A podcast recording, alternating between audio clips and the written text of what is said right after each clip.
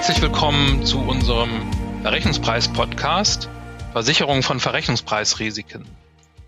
Mein Name ist Roman David und ich bin Partner im Bereich Verrechnungspreise am Standort Frankfurt von PwC.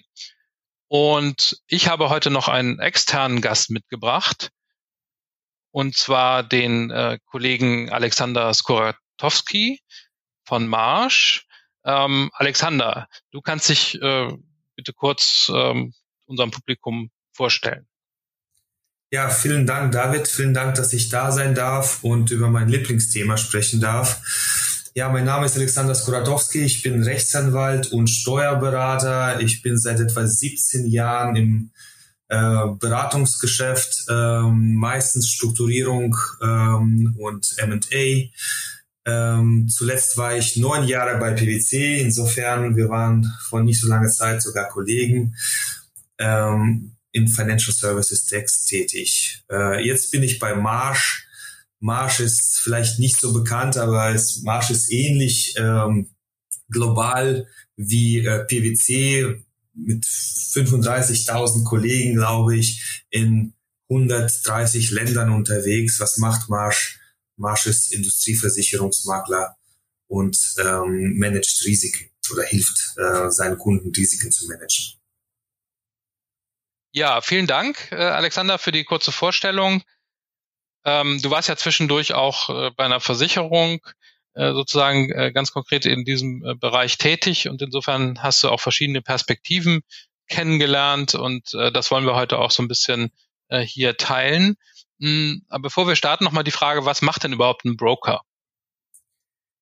Gut, äh, Broker stellt äh, den Markt her. Broker stellt sicher, dass es ähm, unter den Versicherern einen Wettbewerb gibt. Ähm, er hilft ähm, dem Kunden, der ein Risiko hat und dieses Risiko nicht mehr mag und loswerden will, ähm, dieses Risiko zu versichern. Er vermittelt, er begleitet, er ja, strukturiert so einen Prozess. Das ist die Aufgabe des Brokers. Okay. Ja, wir wollten heute sprechen über Versicherungen von steuerlichen Risiken und speziell von, von Verrechnungspreisrisiken. Ähm, wir sehen, dass der Markt sich hier stark wandelt, ja.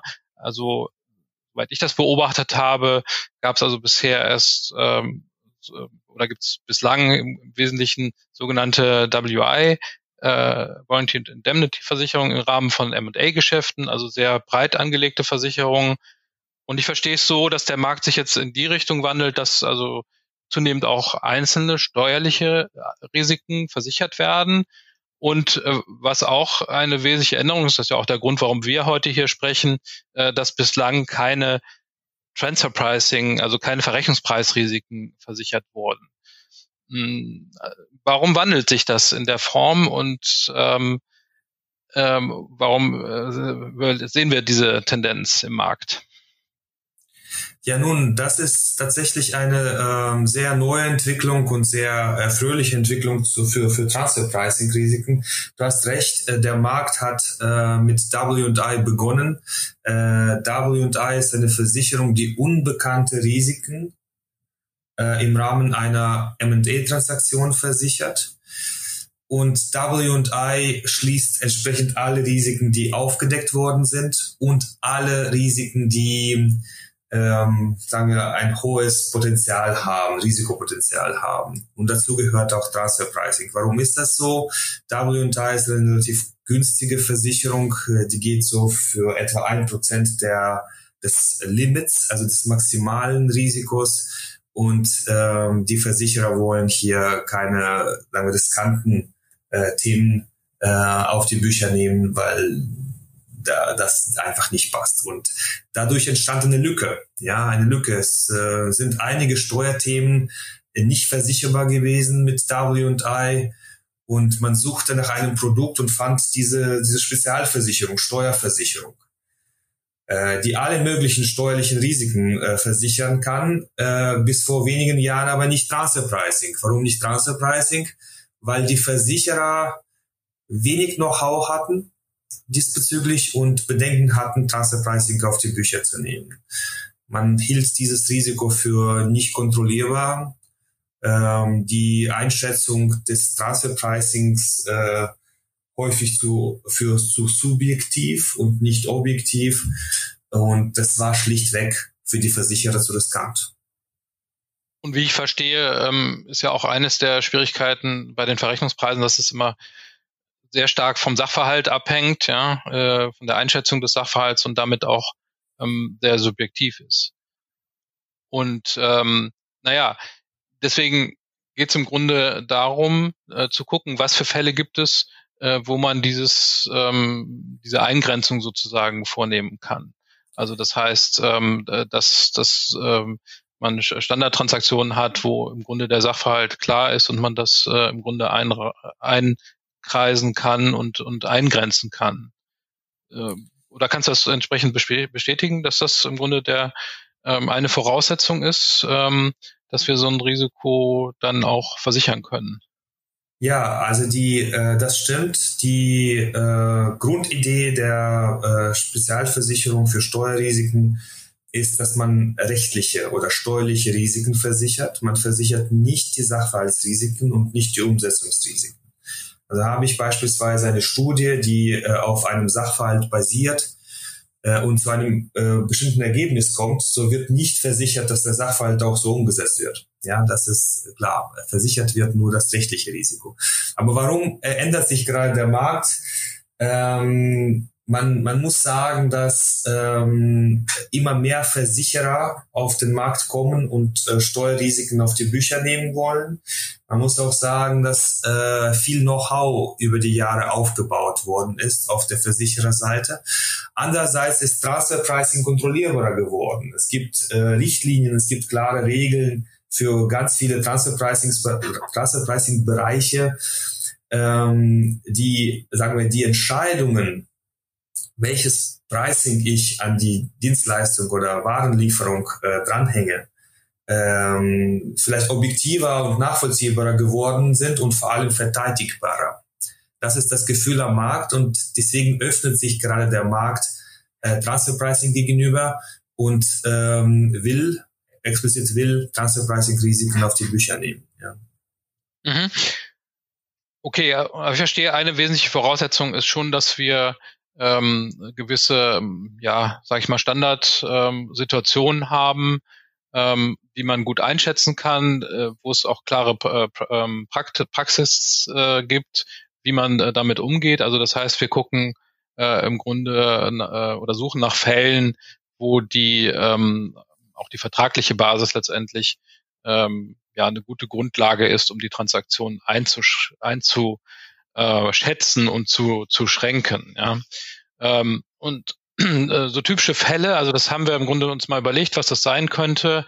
Äh, das sind natürlich insbesondere so äh, Fälle, wo man ähm, also ähm, Intercompany-Darlehen hat oder äh, wo es um die Vergütung von Routinefunktionen geht äh, oder eben auch Lizenztransaktionen, mh, wo also letztendlich eine klare ein klarer Ansatz ist, ähm, mit einer Lizenzstudie, mit einer Standardlizenzstudie. Ähm, und, und das ist auch ähm, also ein Fall, wo man das eben auch entsprechend anwenden kann. Ähm, und was man sich auch vorstellen könnte, also ähm, so äh, Fälle, wo es um Bewertungsfragen geht, also äh, Transfer von äh, spezifischen IP, es gibt eine zweiseitige Bewertung ähm, und auch da gibt's ja ähm, klare äh, Guidance im Grunde, ähm, also ich sage mal Stichwort äh, so zum Beispiel Funktionsverlagerungsgesetzgebung in Deutschland.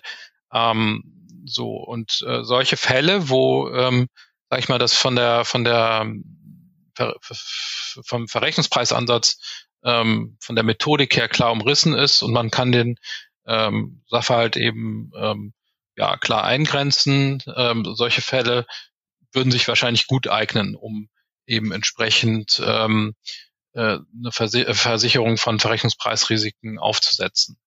Ja. Ja, David, du hast völlig recht. Es gibt viele Transferpricing-Risiken, die äh, versicherbar sind. Der einfachste Fall wäre eine Finanzierung innerhalb des Konzerns. Äh, warum das äh, ein einfacher Fall ist, weil äh, schnell umrissen, es gibt gute Vergleichbarkeit. Ähm, die Studien können auch auf ihre Qualität relativ schnell überprüft werden. Ähm, mit, bei Lizenzgebühren sieht es etwas anders aus. Da ist die Vergleichbarkeit etwas schlechter, ist immer noch versicherbar, aber wahrscheinlich zu einem etwas höheren Preis.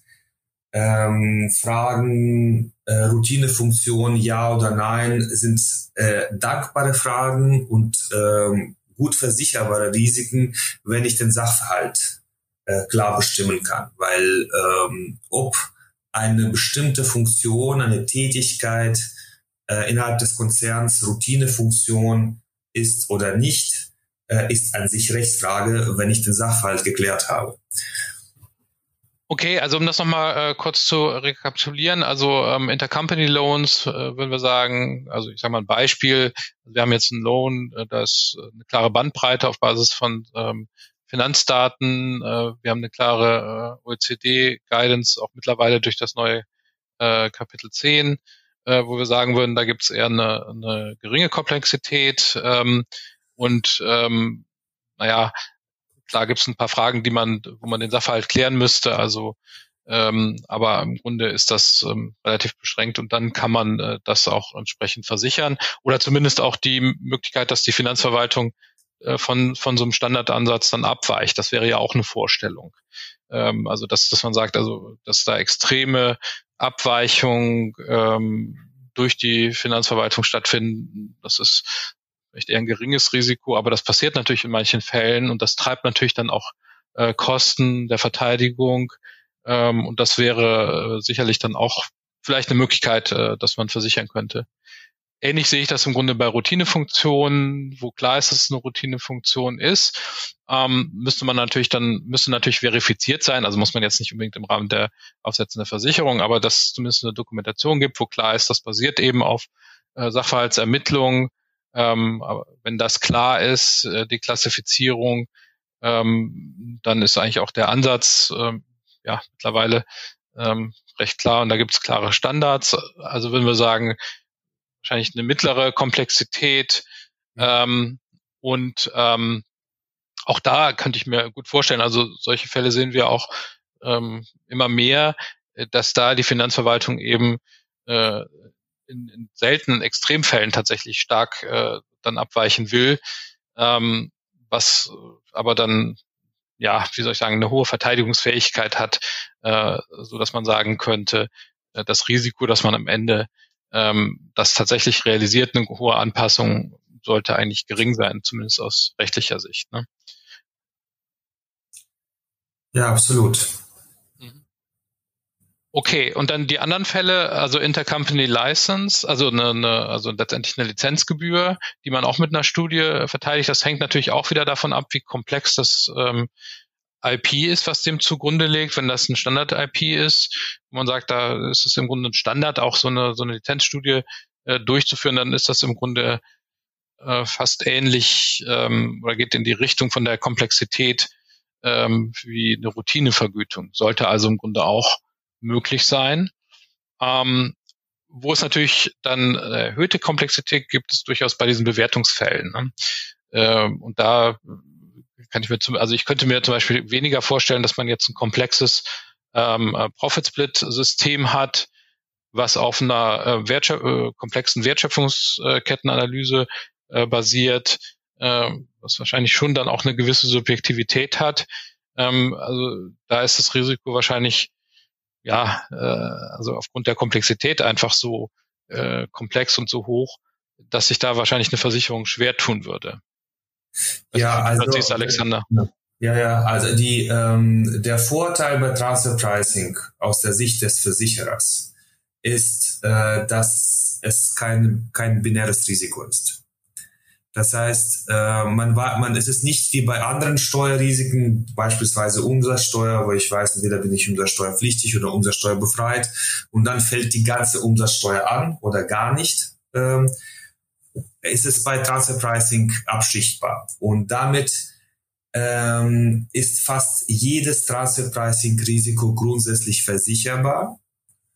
Äh, die Frage ist nur zu welchen Konditionen ein höheres Risiko mit einer vielleicht schlechteren Vergleichsbasis, einer schwächeren Studie wird etwas teurer sein als ein einfaches, durchstrukturiertes, durchdachtes mit einer äh, perfekten Studie belegtes Risiko. Äh, habe ich ein Risiko, wo ich sage, pf, da ist ein Teil des Risikos, das ist einfach nicht kontrollierbar. Ich weiß nicht, ob ich das, ich kann es nicht äh, besser einschätzen. Ich gebe mir die größte Mühe, aber am Ende weiß ich nicht, weil die Vergleichsbasis fehlt, fehlt zum Beispiel. Dann, dann habe ich, äh, dann muss ich davon ausgehen, dass der Versicherer mit einer mit einem Selbsteinbehalt arbeiten wird. Er wird sagen, okay, ähm, ich äh, filetiere dieses Risiko und äh, dieses Teil des Risikos äh, das sehr hoch ist, das nehme ich nicht, das bleibt mit dir, aber den Rest versichere ich. Insofern, man muss sich da ranroben an eine Lösung, ähm, aber eine Lösung ist fast immer möglich, ähm, weil dieses Risiko eben äh, nicht binär ist, nicht alles oder nichts, sondern irgendwo in der Mitte sich realisiert im Zweifel. Ja, du hattest ja schon jetzt ähm, im Grunde, äh, wie soll ich sagen, die das ähm, sozusagen die Kostenseite einer solchen Versicherung angesprochen. Und ähm, insofern stellt sich natürlich dann schon die Frage, also wir haben jetzt ja verschiedene Fälle diskutiert, bei denen das in Frage kommen könnte. Und die Frage, die sich natürlich schon stellt aus Sicht der Unternehmen, warum ist das für die Unternehmen interessant? Ja, ich sage mal ein einfaches Beispiel. Ich sag mal zum Beispiel aus dem Intercompany Loan, da, da gibt es ein gewisses Pricing, was mit einem gewissen Risiko behaftet ist. Ähm, äh, das Risiko, wenn sich das realisiert, wenn man das mit 10 Millionen äh, steuerlichen Auswirkungen und, und äh, Zinsauswirkungen äh, beziffert, ja, äh, man sagt jetzt, naja gut, aber es ist schon kein schlechter Fall, also das Risiko ist eher gering, also vielleicht 30 Prozent Wahrscheinlichkeit, dass sich das Risiko realisiert, ja, ähm, so dass man Erwartungswert hätte von, von drei Millionen Risiko, ja. Ähm, naja, und da muss man natürlich noch rechnen, dass Verteidigungskosten wahrscheinlich geben wird, auch in beiden Fällen, ja, also äh, nicht, also dass man das sozusagen durchkämpft, also ohne dass es hinterher zu einer Anpassung kommt, ähm, äh, als auch in dem Fall, wo man hinterher sozusagen diese die, ähm, dann doch zu der Re Risikorealisation kommt. Also man muss natürlich da erstmal Verteidigung aufbauen und auch entsprechend äh, durchführen. Ja, so sagen wir mal in der Größenordnung 300.000 Euro oder so. So, jetzt sagst du natürlich, ähm, die Versicherung nimmt natürlich eine Prämie dafür. Ne? Sagen wir mal, man würde jetzt zum Beispiel, wir können ja später auch nochmal reden über, über Prämien, äh, fünf Prozent von dem Risiko, also von den 10 Millionen, würde ich also jetzt als Unternehmen dann äh, 500.000 Euro Prämie zahlen. Vielleicht würde die Versicherung sagen, na gut, aber die Verteidigungskosten müsst ihr selber übernehmen. Also das ist ja sicher auch nochmal optional, also was man da, äh, was sozusagen alles abgedeckt ist ähm, so dass ich dann als Unternehmen sozusagen vor der Situation oder vor der Entscheidung stehe. Ähm, also einmal, ich nehme sozusagen das volle Risiko, also sprich äh, 10 Millionen ähm, mit 30 Prozent plus auf jeden Fall 300.000 ähm, ähm, Verteidigungskosten, ja, also erwartetes Risiko von drei Millionen versus ich zahle halt diese 500.000 Euro Prämie und ähm, äh, damit habe ich sozusagen äh, das Risiko los, ähm, äh, muss aber vielleicht dann noch äh, oder mit hoher Wahrscheinlichkeit auch die Verteidigungskosten übernehmen. Das heißt, ich, ich äh, äh, tausche sozusagen diese äh, risikobehaftete ähm, ja, äh, dieses Risiko, was ich da habe, ähm, durch, eine, durch eine feste Zahlung und ähm, bin dann sozusagen das Risiko los. Ne? Ist das ein ja. äh, ist das ein Beispiel, was man machen kann, oder kannst du das nochmal? Ja, äh, das ist äh, klar. Also die Frage, was kostet mich das, was bringt mir das, ist ähm, eine sehr relevante. Ähm, aber ich würde, bevor wir das äh, was alles für so erklärt hast, nur bevor wir das diskutieren, würde ich vielleicht Schritt zurück machen und äh, mir überlegen, warum ist es überhaupt sinnvoll, äh, so eine Versicherungslösung zu suchen? Äh, wann sollte ich machen, wann sollte ich es nicht machen? Ähm, der Hauptvorteil einer Spezialversicherung für Steuerrisiken ist, dass ich das Risiko loswerde. Und ich werde es los für die Vergangenheit, ich werde es los für die Zukunft, äh, ich werde es äh, so los, wie ich das möchte. Also diese Versicherungen, äh, die Policen sind individuell gestaltbar. Äh, manchmal muss ich das loswerden. Wenn ich zum Beispiel einer äh, Transaktion stecke und ich weiß, da ist ein Due Diligence, eine Due Diligence durchgelaufen und die haben das Risiko aufgedeckt und jetzt sitzen die Parteien, der Käufer und der Verkäufer und die streiten sich über die Wahrscheinlichkeit des Risikos. Und dieser Streit ist selten, endet selten positiv. Äh, die Stimmung ist im Eimer. Man sollte eigentlich über Businesspläne und die zukünftige Zusammenarbeit sprechen. Man spricht aber über Transferpricing-Risiken.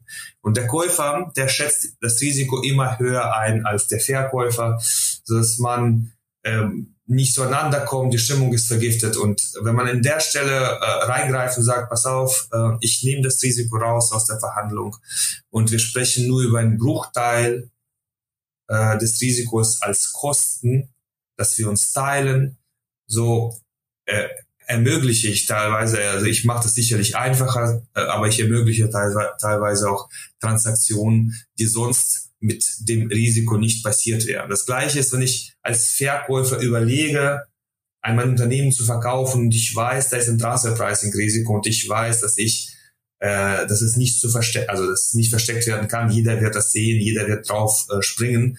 Äh, ich kann mir überlegen, im Vorfeld so eine Versicherung abzuschließen, um mein Unternehmen attraktiver für den Markt zu machen. Oder ich wickle ein Unternehmen ab und ich will nichts zurückbehalten. Ich möchte keine Risiken aus der Vergangenheit zurückbehalten. Ich möchte ausschütten. Ähm, ich möchte alles äh, fertig machen und äh, da muss ich auch überlegen, was was machen mit dem Risiko? Ja, die, der Betriebsprüfung, äh, die Betriebsprüfung war noch nicht da. Sie kommt irgendwie in den nächsten zwei, drei Jahren. Solange kann, will ich nicht warten. Ich will mein Kapital nicht zurückstellen, nicht vorsorgen dafür. Und das sind Faktoren, die sind, sagen wir, Soft-Faktoren, die sind nicht in, in, in Geld aufzuwiegen, aber die sind da. Ja, die sind, das sind meistens die Faktoren, die dazu führen, dass jemand sich mit dem Thema überhaupt beschäftigt beschäftigt. Und jetzt äh, ist die Frage, was kostet das tatsächlich?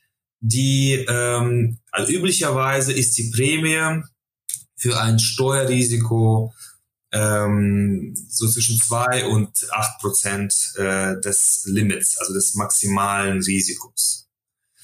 Äh, bei Transfer Pricing liegen die Preise momentan sagen wir, im oberen Bereich äh, dieser Spanne. Also es ist sagen wir, für ein gutes äh, Zinsrisiko würde ich ein, eine Prämie im Bereich von drei, vier, fünf Prozent erwarten. Ähm, für ein Lizenzrisiko wäre wahrscheinlich die Prämie höher. Äh, für Routinefunktionen von dir angesprochen äh, kommt es sehr stark auf die Dokumentation an und äh, die rechtliche Einschätzung. Ähm, ja, da, da würde ich auch die Prämie im Bereich von drei, vier, fünf Prozent erwarten. Das heißt, wenn ich ein Risiko von 10 Millionen habe, dann weiß ich, okay, meine Prämie wird ähm, ja im, im, Bereich von 200 bis oder 300 bis 500.000 äh, sein. Okay, ich denke, das war ähm, so zur Erläuterung auf jeden Fall sehr ähm, äh, eingängig. Also äh, wenn ich es richtig verstanden habe, ich kann das ja auch gleich nochmal bestätigen, ähm, also schon ähm, meistens die Versicherung im, im M&A-Kontext, einfach um äh, Themen sozusagen vom Tisch zu bekommen. Aber mehr und mehr sehen wir auch die Möglichkeit, also solche Einzelrisiken sozusagen auch im laufenden Geschäft ähm, zu versichern. Und das ähm, ist ja auch äh, für die Unternehmen ähm, unter Umständen sehr attraktiv, ja, äh, dass ich bestimmte Risiken dann eben auch ähm, ja, vielleicht aus den Büchern bekomme oder vom Tisch bekomme.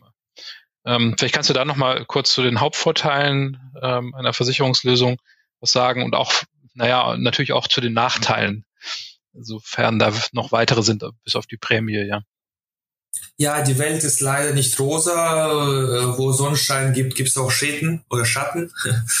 Und die, ähm, äh, klar, die Vorteile sind liegen auf der Hand. Ich werde das Risiko los und ich äh, muss mich damit im Prinzip nicht mehr beschäftigen. Ich weiß, ich habe eine, eine äh, Transferpricing-Studie in Auftrag gegeben, die gibt mir die Guideline vor. Ich weiß aber, dass äh, da irgendwo auch ein Restrisiko schlummert, äh, was keiner ausschließen kann, weder mein Transferpricing-Studien-Provider noch ich. Äh, und für die Zahlung einer Einmalprämie weiß ich, wenn dieses Risiko sich realisiert, äh, bin ich nicht derjenige, der zahlt. Das macht die Versicherung für mich. Äh, und das da, damit kann man ähm, Sicherheit äh, im Unternehmen schaffen. Man weiß, okay, dass mein Risiko ist begrenzt. Äh, an der Stelle, äh, selbst wenn mich eine böse Überraschung ereilt, äh, bin ich nicht äh, derjenige, der äh, wirtschaftlich dafür einsteht. Also dieses, das kaufe ich mir. So die Nachteile, gut, das kostet was. Ja, das ist eine ähm, Lösung, die die Geld kostet. Ich muss die Prämie aufbringen. Die ist meistens nicht gering. Ähm, und das bedeutet jetzt ein Abfluss an, an, äh, an Mitteln, äh, ohne dass ich äh, weiß, ob sich das Risiko realisiert oder nicht. Das ist wie bei jeder anderen Versicherung. Ähm, Versicherer äh, nehmen gerne Risiken, die unwahrscheinlich sind, aber wenn sie eintreten, sehr schmerzhaft. Das ist, äh, ich sag mal immer, wenn Häuser nicht brennen würden, äh, gäbe es keine ähm, Hausratsversicherung. Äh, die Häuser brennen aber sehr selten. Entsprechend ist die Hausratsversicherung relativ günstig im Vergleich zum möglichen Schaden. Wenn mein Haus aber abbrennt, ist es für mich eine Katastrophe und äh, ich bin froh, wenn ich versichert bin. So ähnlich muss man das bei Steuerversicherungen äh, äh, sehen. Äh, wenn ich ein Risiko habe, das äh, super wahrscheinlich ist und einen praktisch anschreit und äh, knapp an der, sagen wir, an der rechtlichen Unzulässigkeit vorbeischrammt, dafür findet man keine Lösung. Hat man alles versucht, alles richtig zu machen, einen Berater beauftragt, äh, das Unternehmen durchleuchtet äh, und ähm, ähm, sagen wir, ja alles äh, alles so aufgestellt hat, wie man das machen sollte und da ist immer noch ein Restrisiko, dann ist die Versicherung da, um Restrisiko zu ähm, loszuwerden. So, aber zu Nachteilen. Es gibt noch einen weiteren Nachteil, das muss man bedenken. Ähm, der Versicherer ist im Boot. Ja, wenn er das Risiko versichert, will er laufend informiert werden, wenn die Betriebsprüfung kommt. Er möchte auch äh, Einfluss auf die Kommunikation mit dem Betriebsprüfer nehmen. Er wird, wenn das Risiko tatsächlich eskaliert und im Rahmen einer Betriebsprüfungsbesprechung äh, thematisiert wird, will er ähm, dabei sein. Der Versicherer wird niemals äh, an die Front gehen, der wird niemals in Erscheinung treten wollen, der wird immer in der zweiten Reihe bleiben, was der Versicherer aber natürlich äh, verhindern möchte, dass der Steuerpflichtige ähm, das Risiko, ähm, sagen wir, der Finanzverwaltung ähm, an die Nase bindet, weil er weiß, an der Stelle ist er ja versichert. Das ist klar. Also es, es erfolgt eine, Abstimmungs, eine Abstimmung mit dem Versicherer, es besteht ein Abstimmungsbedarf äh, und äh, der Versicherer möchte laufend involviert werden. Das ist vielleicht etwas, es ist wiederum kein monetärer Nachteil, aber man ist ähm, an, bei dem versicherten Risiko schon da gebunden. Ja. Mhm. Also ja, ich denke, das ist ähm, sehr ähm, äh, eingängig äh, dargestellt äh, und insofern würde mich jetzt nochmal interessieren, wie grundsätzlich der Prozess äh, funktioniert. Also du hast ja schon auch was gesagt, was kostet das, aber was natürlich auch nochmal äh, interessant wäre, vor allen Dingen, ähm, wie ist der Prozess strukturiert, wie lange braucht man da, ähm, was muss man sozusagen als Versicherter mitbringen, ähm, das, das wäre vielleicht nochmal ganz gut zu verstehen, weil das ist ja auch nicht, ähm, ja, ist ja auch, sage ich jetzt mal, ähm, äh, ja, durchaus ähm, eigener Prozess, äh, den man erstmal äh, auch verstehen muss, wie der funktioniert. Ja, also ich fange mal mit, ähm, wie lange es dauert. Ähm, wenn es schnell gehen muss, kann äh, so eine Versicherungslösung innerhalb von zwei, drei Wochen auf die Beine gestellt werden es ist nicht immer ratsam, äh, Transferpricing-Risiken jetzt aus der Erfahrung heraus unter Zeitdruck äh, versichern zu wollen. Äh, unter Umständen wird das teurer, weil äh, bei der Frage des Pricings äh, kommt es darauf an, dass der Versicherer äh, das Risiko versteht, mit seinem Berater bespricht ähm, und eine Sicherheit gewinnt, äh, was, Risiko, was Risiko angeht. Das äh, schraubt die Preise nach unten. Äh, der Prozess sollte so beginnen, dass man sich zurücklehnt und überlegt, okay, welche Risiken habe ich? Ähm, und welche Risiken kann ich äh, versichern? Das, äh, wie besprochen, sollten das äh, durchdachte Risiken sein, Risiken, die äh, von der Wahrscheinlichkeit vielleicht bei 30, 20 Prozent liegen und Risiken, die wirtschaftlich mir, ähm, ich sag mal salopp, wehtun werden, wenn sie sich realisieren. Also das muss für mich als Steuerpflichtiger auch Sinn machen, dieses Risiko loszuwerden. Äh, wenn ich das die Risiken analysiert habe, ähm, müsste ich die Risiken aufhübschen, äh, die Unterlagen, Unterlagen zusammenstellen, die ähm, ja die die Risiken beschreiben und damit an den Markt gehen. Das würde, das wäre der Broker, der das machen würde. Der würde die äh, Versicherer ansprechen, die solche Risiken auf die ähm, auf die Beine stellen. Ich arbeite zum Beispiel mit äh, 15 Versicherern zusammen, die regelmäßig solche Risiken auf die Bücher nehmen. Äh, die meisten haben ihren Sitz in Großbritannien, da ist ein riesiger Versicherungsmarkt. Äh, es gibt aber auch deutsche Versicherer, Versicherer aus den Niederlanden. Also der Markt ist sehr, sehr äh, divers. Ähm, wenn man dann die Marktansprache gemacht hat, dann weiß man, okay, ähm, gibt es Interesse an diesem Risiko? Man sammelt die Angebote ein, man vergleicht diese Angebote, die sind, die unterscheiden sich meistens nicht nur im Preis, sondern auch im Selbsteinbehalt, äh, in der Art und Weise, welche Unterlagen ähm, ich äh, vom Versicherer erwarte, welche Erklärungen, was ist mit dem Sachverhalt, wie flexibel bin ich, wenn sich etwas ändert zum Beispiel äh, an dem Sachverhalt. Äh, hat man diesen Vergleich gemacht, ähm, geht man zum ähm, Kunden zurück und sagt, okay, das sind die drei, vier Versicherer, die würden gerne das Risiko nehmen, das ist Preis, das ist, das sind die Konditionen. Ähm, dann entscheidet sich der Versicherungsnehmer für eines der Angebote und sagt, okay, damit möchte ich ins Rennen gehen. Dann beginnt das sogenannte Underwriting, also ein Prozess, bei dem die Police erstellt wird. Ähm, auch da äh, helfen wir, helfen wir als Broker, ähm, Marktstandards zu realisieren, ähm, zu, also bestmögliche Konditionen zu bekommen für äh, die Versicherungsprämie und am Ende steht eine Versicherungspolice. Ist die unterschrieben, ist die, ist die Versicherungsprämie bezahlt, ist das Risiko weg beim Versicherer. Das ist in etwa der Prozess, ja. Okay, also doch durchaus ja mehrschichtiger Prozess, ähm, wo sozusagen die Rolle des Brokers ist, äh, mit den Versicherungen zu vermitteln und ähm, verschiedene Angebote einzuholen äh, und dann diese Angebote sozusagen zu einer Versicherung zu bringen. Und ich stelle mit Beruhigung fest, ähm, den Berater wird man jetzt auch nicht unbedingt äh, dabei los. Nein, da, da kann ich dich wirklich beruhigen. Die Versicherer äh, die sind, äh, sie, sie verstehen ihr Geschäft und sie machen das Tag ein, Tag aus. Und sie sind ja keine Hasardeure und äh, sie nehmen nur das, was sie verstehen. Also das Risiko muss richtig aufgearbeitet werden.